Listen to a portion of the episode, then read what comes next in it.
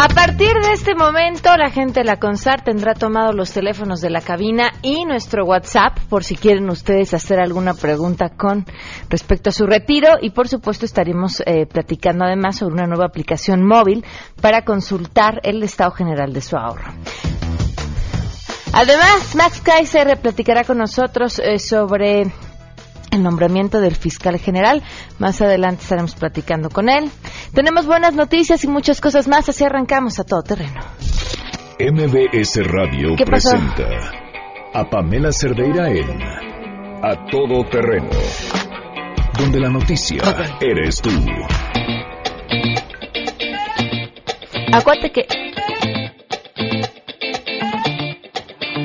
I don't like it. Muy buenas tardes, bienvenidos a Todo Terreno. Gracias por acompañarnos en este jueves 31 de... ¿Jueves? Sí, sí es jueves, ¿verdad? jueves 31 de agosto de 2017, soy Pamela Cerdeira. Es que ¿saben qué? Luego les ando cambiando el día y seguramente a dos que tres que ya están viendo así el viernes a la vuelta de la esquina les he de sacar unos sustos terribles. Gracias por acompañarnos. eh, los invito a que se queden aquí hasta la una de la tarde. Las diferentes formas de estar en contacto. El teléfono en cabina 5166-1025. El número de WhatsApp 5533329585 y el correo electrónico a todoterreno arroba mbs.com. Hoy uno de los temas que traeremos eh, durante todo el programa tiene que ver con el ahorro para el retiro. Por cierto, les pregunto, ¿ustedes ahorran, además de lo que ya de cajón se va para su ahorro eh, del retiro, lo hacen de forma voluntaria o si son freelance, por ejemplo, tienen alguna forma de ahorrar para el retiro, piensan si quieren el retiro o esperan toda la vida seguir produciendo para poder vivir o cómo, cómo, cómo visualizan eh, ese futuro al que sí tenemos suerte llegaremos y, y que habrá que estar preparados. Ahí están las diferentes formas de ponerse en contacto. Además, ya gente de la CONSAR está tomando en estos momentos los teléfonos de la cabina y mi WhatsApp para contestarles eh, directamente si tienen alguna duda sobre, sobre el tema del retiro. Eh, Juan Carlos Alarcón ya está listo, ¿no? Vamos a, bueno, vamos a arrancar entonces con información. Saludos, Palacios.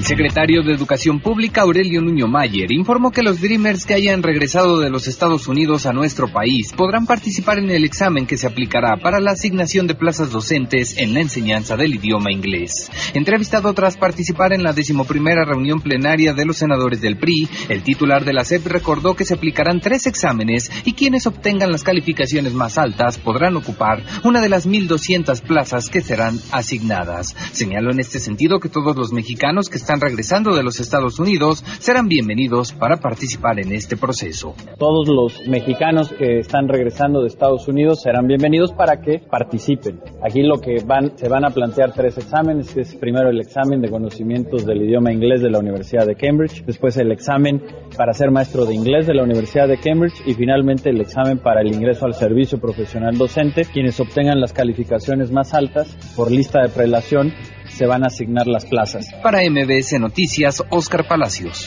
El secretario de Relaciones Exteriores, Luis Videgaray, se reunió ayer en Washington con el secretario de Estado de Estados Unidos, Rex Tillerson. En el encuentro, el funcionario norteamericano agradeció a México el apoyo brindado a Texas tras el paso del huracán Harvey. Y yo particularmente quiero agradecer al gobierno de México por su oferta de asistencia al estado de Texas. Ellos han ofrecido una amplia gama de asistencia coordinada con el gobernador en Texas y también a través de FEMA. Pero es muy generoso de parte de México el ofrecer su ayuda en estos momentos tan, tan difíciles para nuestros ciudadanos en Texas. Ahora que estamos viendo que la tormenta está dirigiéndose hacia la frontera con Luisiana. En respuesta, Videgaray Caso dijo que eso es lo que hacen los amigos. No hay de qué. Y sí, estamos aquí para ayudar. Somos vecinos, somos amigos y eso es lo que hacen los amigos. Informó René Cruz González.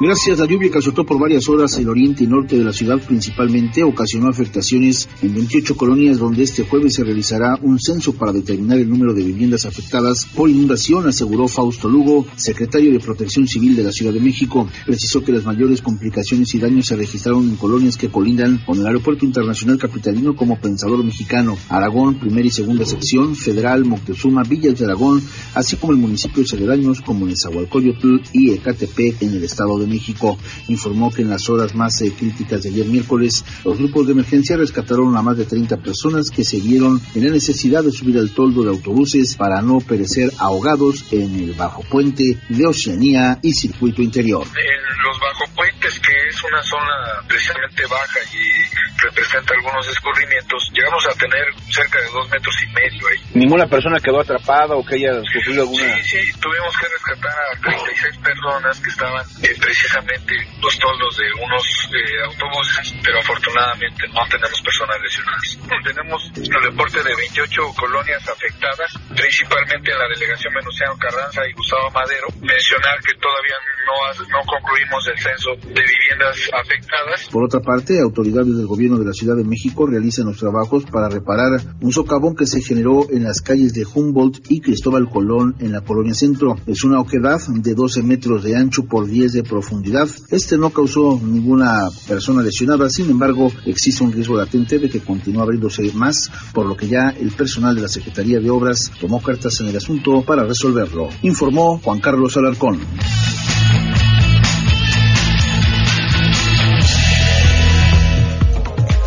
El socavón está impresionante. Ya están eh, recorriendo en redes eh, sociales las distintas imágenes y videos del momento en el que sucede. Eh, no hubo heridos de puro churro, ¿eh? De verdad. O sea, de esas de suerte que no había alguien caminando por ahí o algún vehículo estacionado en el lugar en el momento, cruzando eh, por el lugar. Las imágenes son impresionantes y bueno, pues estaremos al tanto de lo que de lo que suceda justamente con este tema. Pero vámonos mientras tanto con las buenas noticias.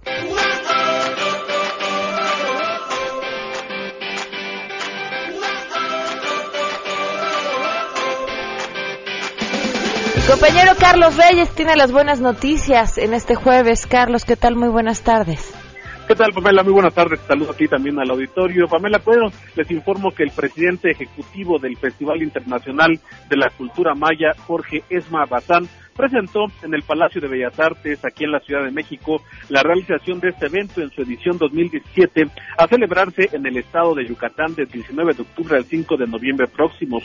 Durante el acto, el responsable de este magno evento detalló que el objetivo del mismo es ser un canal cultural que trascienda a través del tiempo, dar a conocer el patrimonio cultural de la civilización maya y posicionarla como generadora de la memoria colectiva y como impulsora del desarrollo económico de la entidad, así como convertirlo en un proyecto permanente que honre la herencia milenaria de los mayas. Asimismo, recordó que el turismo cultural es una de las grandes apuestas de México y para ello Yucatán pone su parte y Mérida, dijo, es hoy por hoy capital americana de la cultura. Escuchemos a Jorge Esma Bazán.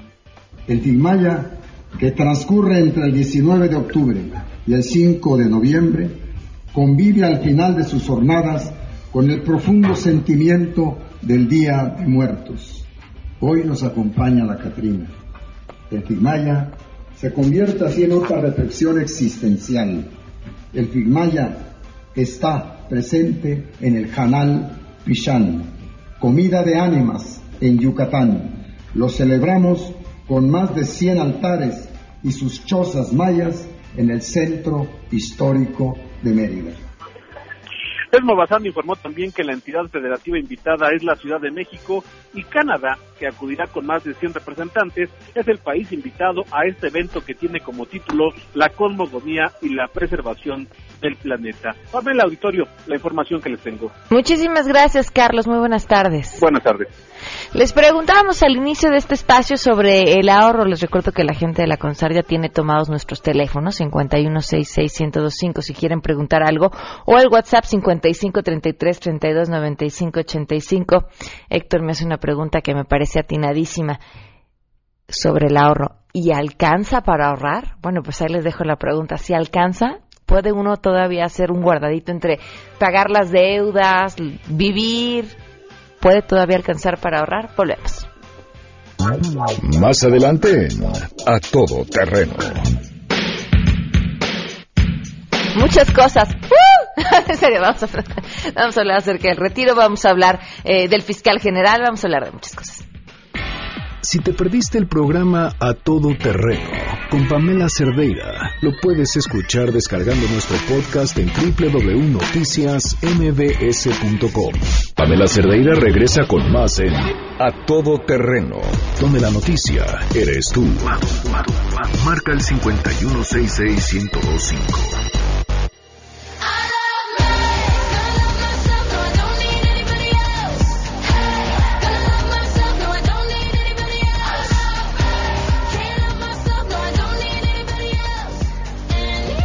Del día con 16 minutos. Continuamos a todo terreno. Gracias por seguir con nosotros. Vía telefónica, Max Kaiser, director de anticorrupción del INCO. Gracias por estar con nosotros, Max. Buenas tardes. Pamela, ¿cómo estás? Buenas tardes. Siempre un gusto estar contigo y tu auditorio. Bueno, pues qué decir acerca de eh, el futuro fiscal general, eh, las solicitudes para que no sea el actual, el actual procurador, las posibilidades que hay realmente de que esto suceda y las voces que se han pronunciado a favor y en contra. Pues mira, para variar, creo que en México estamos concentrándonos en lo menos importante que es el nombre, el nombre de la persona. Y lo más importante se está quedando de lado, que es, eh, digamos, el, la causa del movimiento Vamos por Más y Fiscalía que Sirva. Justo el nombre del, del, eh, del, movimiento Fiscalía que Sirva lo que quiere es una institución que tenga eh, autonomía plena en el ejercicio de sus funciones y facultades e independencia del poder político y que tenga la capacidad eh, administrativa, estructural, personal y las capacidades adecuadas para hacer eh, eh, bien sus funciones, ¿no? y, y es muy raro lo que ha pasado porque hace algunos meses el propio presidente de la República, creo entendiendo que hacía falta eliminar este mal transitorio constitucional que daba el pase automático, él mismo mandó una reforma, una iniciativa de reforma constitucional para eliminar el transitorio y parecía que todo empezaba a caminar, ¿no? Es decir, quitamos este transitorio que le da el pase automático a quien esté sentado en la Procuraduría General de la República el día que se emita la ley eh, orgánica de la Fiscalía General de la República, quitamos este transitorio, nos ponemos a platicar de manera muy seria en las funciones y facultades que debe tener esta institución, cambiamos el, el parámetro constitucional y luego hacemos la ley y ya después nos ponemos a discutir sobre el proceso de nombramiento y entonces sí que vengan los nombres, ¿no? De pronto todo cambió y en el en las últimas semanas empezó una cargada de un lado en favor de el, titular de la PGR y del otro en contra y otra vez se nos está perdiendo de vista la parte más importante, es decir, quien, quien encabece, es, importantísimo, obviamente, quien encabece la primera, eh, eh, la, primera Fiscalía General de la República, pero mucho más importante es cómo va a ser esa Fiscalía General de la República. Entonces, parece, a mí me parece que es como eh, una, una de estas cortinas de humo que generan mucho ruido, mucha controversia, para que no se discuta lo importante, ¿no? Y esa es mi preocupación. Ok pero podría discutirse lo importante y en el camino el quién va a ser, porque ya está ahí esta persona y también tenemos que preguntarnos si esta persona es la correcta o no, porque si dices la, la objetividad, bueno, el, objetivo principal es la autonomía, eh, se antoja difícil no por si es bueno o por si es malo, simplemente por de dónde viene. Sin duda, y por eso el camino que se estaba marcando, que el propio presidente había marcado, era el adecuado. Quitemos el pase automático, entonces ya no, ya nadie se preocupa por eh, un nombre en específico que es, es quien encabeza en este momento la Procuraduría. Quitemos ese ruido de enfrente, quitando el pase automático, quitando el transitorio constitucional. Nos sentamos a discutir la reforma para darle buenas bases a la Fiscalía General de la República. Nos sentamos a hacer una buena ley y entonces sí podemos ponernos a discutir, ya con todo esto listo, nos ponemos a discutir sobre el perfil adecuado de quien pueda llegar. Y entonces ya que salgan a dar argumentos a favor y en contra de personas en concreto. Otra vez estamos haciendo las cosas al revés, ¿no? Eh, me, me, gustaría eh, pensar que quienes están diciendo cosas buenas del Procurador General de la República eh, están pensando que también van a hacer una ley completa, porque hay que aclararle a tu auditorio que cómo, qué es lo que exactamente dice el transitorio. El transitorio lo que dice no es que el Senado en, el, en este momento pueda escoger al fiscal general de la República. Lo que dice el transitorio de la Constitución es que en el momento en que se publique una ley orgánica de la Fiscalía General de la República, quien esté sentado como procurador, en automático queda fiscal general para los próximos nueve años. Eso es lo, eh, digamos, eso es lo, lo, malo de ese transitorio. ¿Cuál es el peligro en este momento y por qué el Senado tiene muchos, muchas posibilidades de hacer en este momento un pronunciamiento? Porque hay una minuta que ya se aprobó en Cámara de Diputados, que lleva dos años guardada en la Cámara de Senadores y que en efecto el partido mayoritario puede sacarla de la congeladora. Es una minuta que hace la fiscalía, es, es una es una mala ley de la Fiscalía General de la República, pero ahí está, como minuta, aprobada en una Cámara. Si la Cámara de Senadores la rescata de la congeladora la dictamina y la pone a discusión y la vota usando su mayoría y tres senadores más que necesita, entonces se publica la ley y entonces queda en automático el fiscal general. Ese es el peligro. La ah. verdad me parecería un suicidio político para el partido en el gobierno. Ahora platícanos sobre sobre esta sobre esta ley porque dices no no me gusta que la atención se distraiga sobre el quién y no sobre el cómo y aquí está justamente el cómo decías una ley que de entrada está mal hecha ¿por qué? Así reconocido por todas las partes, ¿eh? hicieron hace dos, hicieron esta, eh, eh, esta, este proyecto de ley en la Cámara de Diputados. Eh, está, es una ley muy corta de entrada para todas las funciones y facultades que debería tener la Fiscalía General de la República. La mayoría de los que estamos de este lado creemos que, además de que es una ley muy corta, hace falta retocar la Constitución en, en aspectos muy importantes justo de la autonomía y la independencia. Entonces, esa ley estaba prácticamente muerta, esa minuta estaba prácticamente muerta en la Cámara de Diputados. este, digamos, es como de estos huerfanitos de los que todo el mundo renunció a su paternidad, ¿no? Tú le preguntabas a quien sea quién la hizo y todo el mundo se volteaba, ¿no? Eh, y se quedó muerta en la Comisión de Justicia de la Cámara de Senadores, porque nadie le quería, nadie la quería rescatar, ¿no? Algo pasó en este último mes que, eh, pues, el, el, un partido dijo, ah, bueno, pues si no nos ponemos de acuerdo, yo la rescato, la, la dictamino en el Senado y la saco al Pleno. Y si sale en el Pleno y se dictamina y, se vota a favor, quien esté sentado el procurador se convierte en fiscal. Ese es el peligro y entonces otra vez estamos en esta mala discusión. ¿Qué hace falta? Hace falta echar a la basura ese dictamen eh, y lo que hace falta es sentarnos entre todos a discutir con una visión de futuro, de largo plazo, eh, sobre cuál es la fiscalía que queremos. ¿Qué es la fiscalía? Para explicarle a tu público, es el órgano máximo de justicia que detecta delitos, investiga delitos y luego los lleva ante el Poder Judicial para eh, acusar a una persona y ser como una especie de el abogado de la nación en contra de una persona que cometió un delito y es el encargado de llevar esa defensa frente al Poder Judicial para que una persona acabe en la cárcel. Por eso lo que necesitamos ahí es no solo una persona que tenga autonomía eh, y capacidad técnica, sino que tenga independencia del poder político, porque es muy probable que le toque a esa persona enjuiciar a políticos de todos los colores, ¿no? Y lo que no queremos es que sea una persona que tenga compromisos de ninguna naturaleza.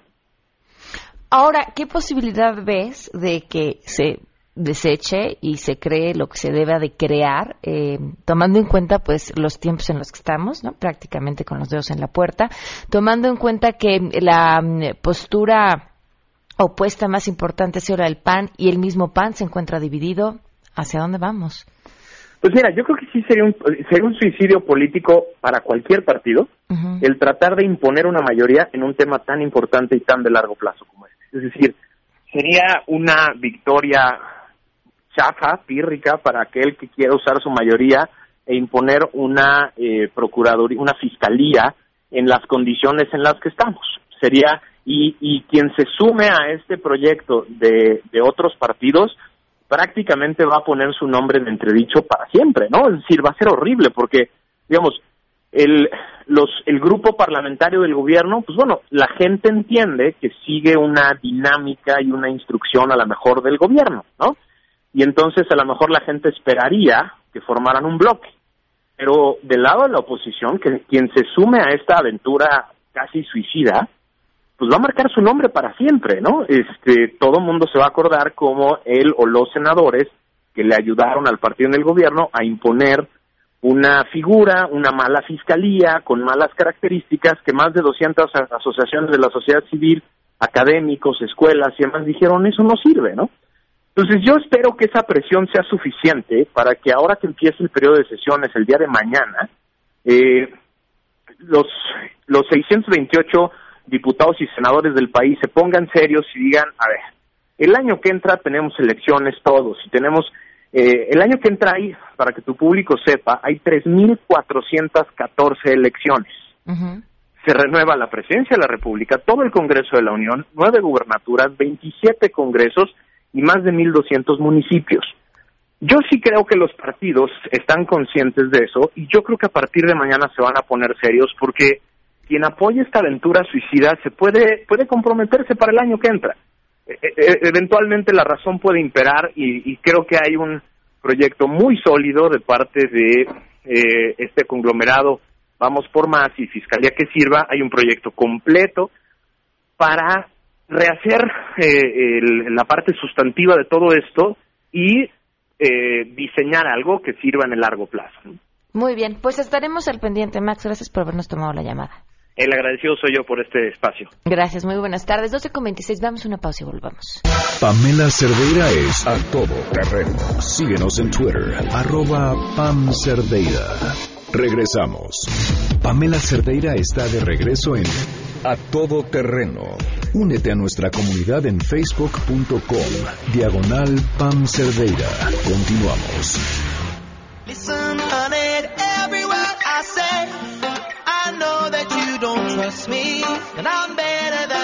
12 del día con 31 minutos. ¿Qué tal les tocó anoche? Eh, una lluvia que duró pues prácticamente todo el día y toda la noche, inundaciones varias, ya vimos el socavón. Eh, es en la Cuauhtémoc, el, de esta mañana. Y bueno, en Baja California Sur, las alertas por la tormenta Lidia. Mi compañero René Cruz tiene la información. Te escuchamos, René. Buenas tardes. Pamela, muy buenas tardes. Pues en efecto, en estos momentos, pues estamos aquí en la Secretaría de Gobernación, en donde el Coordinador Nacional de Protección Civil, Luis Felipe Puente, está ofreciendo una conferencia de prensa para hablar precisamente de la presencia de esta tormenta tropical Lidia, que pues va a seguir generando lluvias fuertes en la mayor parte del territorio nacional debido a las fuertes bandas nubosas que presenta este ciclón, que es el cuarto ciclón, dice las autoridades de aquí de la Secretaría de Gobernación, en particular el titular de la Comisión Nacional del Agua, Roberto Ramírez de la Parra, es el cuarto ciclón que impactará en territorio nacional y que actualmente pues se desplaza a 15 kilómetros por hora y presenta eh, vientos de 85 kilómetros por hora y rachas de 100 kilómetros por hora. Y en este sentido, pues se estima que pudiera ser en las próximas horas, pues cuando la intensidad de esta tormenta tropical pues pudiera intensificarse, motivo por el cual pues ya en la zona de eh, Baja California y Baja California Sur, pues ya la, a la Coordinación de Protección Civil de la Secretaría de Gobernación pues ya emitió la alerta roja para que la población y los turistas pues estén pendientes y atiendan las recomendaciones que emiten las autoridades de protección civil para precisamente evitar alguna desgracia personal. Y en el caso de la Ciudad de México, Pamela, amigos del auditorio, pues eh, el titular de la Conagua pues comentó que en las últimas horas se registraron lluvias históricas. y en el caso de Coajimalpa mencionó que se registraron eh, 73 litros por metros cuadrados, lo que representa el tercer registro eh, más alto en la historia de esta demarcación, mientras que en Gustavo Amadero se registraron 65 litros por metro cuadrado, lo que representa el, segundo registro más alto histórico, mientras que en Venustiano Carranza pues se registraron 58.4 litros por metro cuadrado y en San José del Cabo 52 litros por metro cuadrado y de ahí que pues se está emitiendo esta alerta, este llamado a la población para estar atentos debido a que va a continuar el mal clima, debido a que esta tormenta tropical Lidia pues seguirá eh, generando lluvias de intensas a fuertes. Si tú me lo permites vamos a escuchar lo que comenta en estos momentos Luis Felipe Puente. Viendo el país y que en el mundo en lo general estamos viendo por la temperatura que tenemos en los mares, pero lo dirá mejor manera el señor director de la CONAGUA. Este socavón que se abrió, primero recordemos que vivimos en una ciudad de fuego y que su suelo tiene características de permeabilidad muy diferente a otras zonas de la República Mexicana y que estos deslizamientos se han dado año con año en diferentes zonas de la Ciudad de México y de otros estados de la República. Sobre todo son fugas que están en la parte subterránea, que pueden ser de drenaje, que pueden ser de agua pluvial, que no se observan en la parte superior y que la movilidad de la característica de la tierra que tenemos, sobre todo en la Ciudad de México, hace que se puedan dar este tipo de situaciones. Es muy importante en todas las colonias, en todas las realidades, estar en permanente vigilancia de posibles fracturas que se den en los pavimentos, porque existe la posibilidad de que pueda darse en otras zonas y este es un asunto que es característico de la zona en donde vivimos. Muchas gracias. Pues ahí tomen un poco la explicación que daba Luis Felipe Ponte respecto a este socavón que se abrió precisamente en calles de la Ciudad de México, en la calle de Humboldt y, Colón, en la colonia Juárez, en donde pues se dice que posiblemente pues pudiera ser precisamente la fuga de algún drenaje lo que provocó esta situación. Pamela, lo que te puedo reportar desde aquí, desde la Secretaría de Gobernación. Muchísimas gracias, René. Muy buenas tardes. ¿Qué tal? Muy buenas tardes. Sí, se ve en, los videos se ve justamente la, fuga que está pues abajo de lo que era el pavimento en el hoyo este que tremendo que se hizo y así estará. Llegamos a la época, bueno, este año especialmente ha sido en el que lo atípico es lo común, ¿no?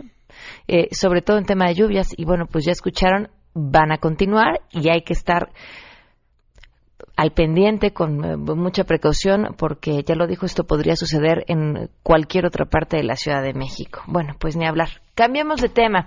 Le agradezco enormemente a Carlos Ramírez, presidente de la CONSAR, que nos acompaña vía telefónica. Gracias por estar con nosotros. Muy buenas tardes. Muy buenas tardes, Pamela. Muchas gracias por la oportunidad. Acaban de lanzar una aplicación muy interesante. ¿En qué consiste? Eh, consiste en que lo que hemos llamado la Afore móvil, es una herramienta muy poderosa para que los ahorradores del sistema de pensiones eh, puedan tomar el control de su ahorro, de su cuenta, y puedan estar al tanto de lo que está pasando de manera cotidiana en su ahorro. Eh, tiene dos, dos vertientes la, la nueva aplicación.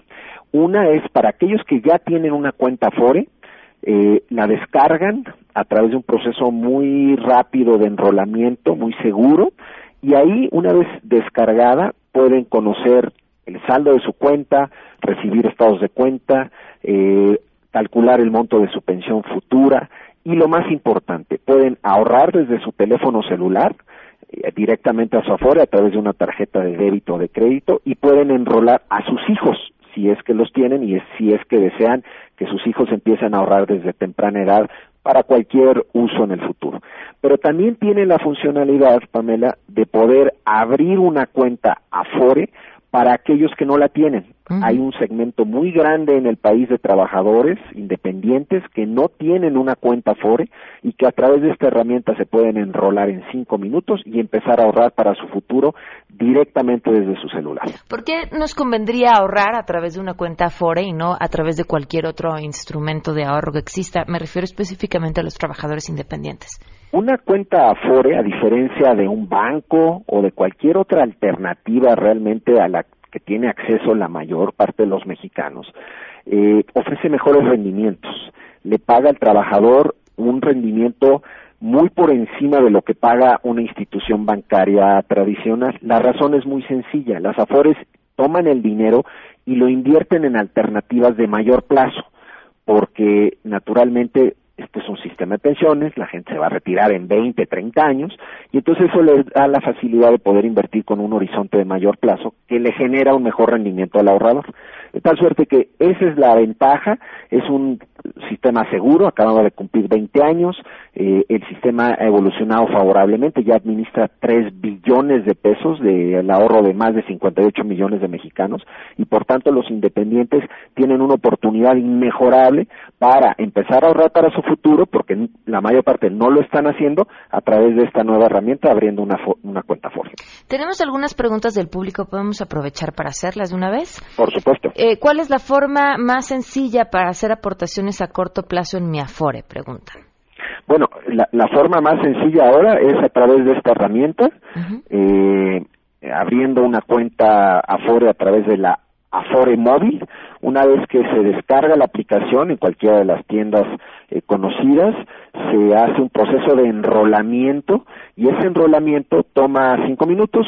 abro mi cuenta y en ese momento yo a través de mi tarjeta de débito o de crédito la puedo ligar para que se me descuente una cantidad, la cantidad que yo desea, eh, digamos quincenal, semanal, mensual, semestral, el monto que yo determine y naturalmente poder eh, empezar a ahorrar para mi futuro sin necesidad de tener lo que es que estar recordando en automático se me va a hacer ese descuento. Entonces yo diría, esa es la forma más sencilla, pero también tenemos 6.700 puntos en todo el país, las tiendas 7-Eleven, Telecom, Bansefi, Círculo K y Farmacias del Ahorro, en donde el ahorrador también directamente a través de estas eh, tiendas de conveniencia pueden ahorrar para su futuro. Ricardo Martel pregunta, ¿al cambiar de un administrador de Afore a otra puede afectar el saldo de mi ahorro? Ninguno, el traspaso es gratuito, eh, se puede realizar de manera eh, automática, es decir, yo le llamo a la Afore a la que me quiero cambiar,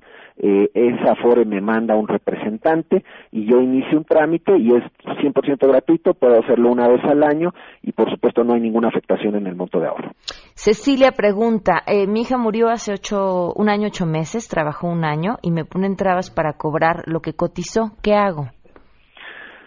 La forma de de, bueno, si tiene un estado de cuenta, si tiene eh, naturalmente la información de la persona fallecida, hay que iniciar un procedimiento para, eh, digamos, recuperar esos recursos. La primera ventanilla para hacerlo es a través del Instituto Mexicano del Seguro Social, pero si esta persona quiere asesoría, puede llamar a nuestro centro de atención telefónica, el 13 28 5000 ahí le vamos a dar asesoría para adelantarle ahora sí que la información respecto a los documentos que va a requerir y y o adicionalmente puede llamarle a la FORE a la que se encontraba esta persona y también pedir asesoría respecto a qué documentos requiere la FORE.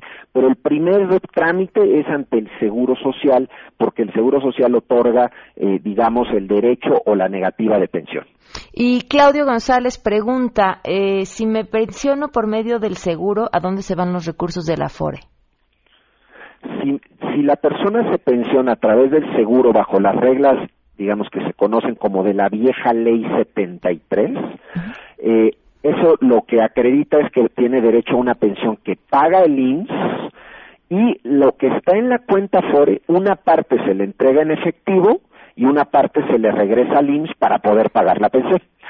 más o menos de cada 100 pesos que tiene en la cuenta FORE una persona en estas características, 30 pesos se le entregan en efectivo y 70 a través de una pensión. Esto aplica para la vieja generación. La nueva generación, conocida como la generación Afore, que es la que empezó a cotizar a partir del primero de julio del 97, ahí sí no hay, no hay ninguna distinción. Todo el recurso de la cuenta Afore se utiliza para, para su pensión futura. Muy bien, pues muchísimas gracias por habernos tomado la llamada. Muy amable, gracias por el interés. Gracias. Y les recuerdo que la gente de la CONSAR sigue aquí tomando las llamadas al 5166125 o en mi WhatsApp al 5533329585 para todas las dudas que tengan sobre este tema. En otro asunto, tengo tres pases dobles para la obra La desobediencia de Marte. Se los voy a dar por Twitter. Las primeras eh, tres personas que a través de Twitter me pongan nombre completo y algún correo electrónico en donde nos podamos poner en contacto con ustedes ustedes eh, se van a, se van al teatro. Vamos a una pausa y volvemos. Si tienes un caso para compartir, escribe a todoterreno.mbs.com.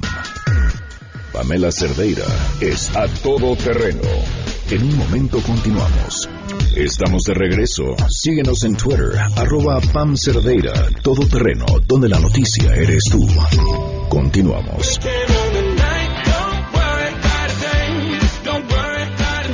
12 del día con 47 minutos. Continuamos a todo terreno. Le agradezco enormemente a Yuri Beltrán que nos acompaña vía telefónica, consejero del Instituto Electoral de la Ciudad de México. Yuri, ¿cómo estás? Muy buenas tardes. Familia, buenas tardes, me da gusto saludarte. Gracias por acompañarnos. Ya listísimos para mm, emitir nuestra opinión sobre el presupuesto participativo. En efecto, ya tenemos este, todo listo para recibir los, las opiniones, los votos el próximo domingo 3 de septiembre tenemos listas 2.539 mesas receptoras de opinión, eh, 2.500 casillas, donde vamos a tener eh, la posibilidad de decidir cuál de los proyectos que propusieron nuestros vecinos nos gusta más, nos conviene más y queremos que se haga realidad el próximo año con esa enorme cantidad de recursos que la ciudad destina al presupuesto participativo. ¿Podemos hoy ver desde la página del Instituto Electoral cuáles son estos proyectos o habrá que esperarse hasta el domingo para ir a, opinar? No, ya están listos los, los proyectos. Si uno se mete a la página www.ydf.org.mx, uno puede ver con claridad cuáles son los proyectos e ir tomando la decisión desde hoy. Vamos a poner que alguien prefiere este, dejarlo hasta el último momento, pues cuando llegue a su casilla ahí va a encontrar los proyectos y puede tomar la, la decisión. Si se meten a la página de internet vale la pena porque pueden ver todos los planteamientos que, que pusieron en el formulario quienes propusieron los proyectos. Oye, además está bastante amigable. Ahora sí, yo en lo que me lo platicabas, ya pude entrar y ver cuáles van a ser los proyectos de mi colonia. Ahora, ¿hubo posibilidad de que la gente eh, em, pusiera sus datos y les llegara vía correo normal una clave para emitir su opinión por Internet? ¿Cómo les fue? ¿Cuántas personas lo hicieron de esta forma?